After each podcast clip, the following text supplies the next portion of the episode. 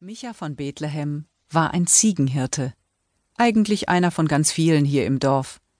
Aber Micha war ein ganz außergewöhnlicher unter ihnen. Micha hatte nämlich einen Schatz, und den hatte sonst niemand.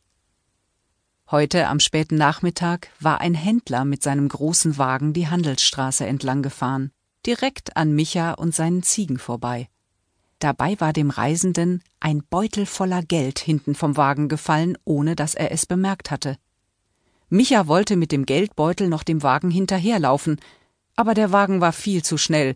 Micha hatte keine Chance gehabt, ihn einzuholen. So war Micha in den Besitz eines Schatzes gekommen. Leider gab es noch einen anderen Grund, warum Micha ein außergewöhnlicher unter all den Hirtenjungen von Bethlehem war. Durch seine verrückten Ideen und dummen Streiche bekam er immer wieder Ärger mit seinem Vater Aaron.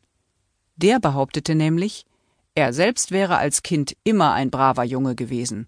Micha dagegen sei ungezogen und frech. Dabei meinte es Micha nie böse, wenn er mal wieder etwas anstellte.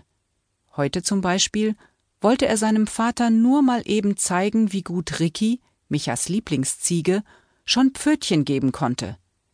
Ricky hob also ihre Vorderhufe.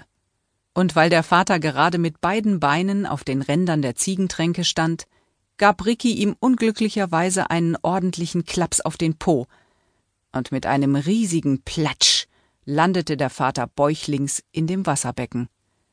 Der Vater schimpfte so laut er konnte.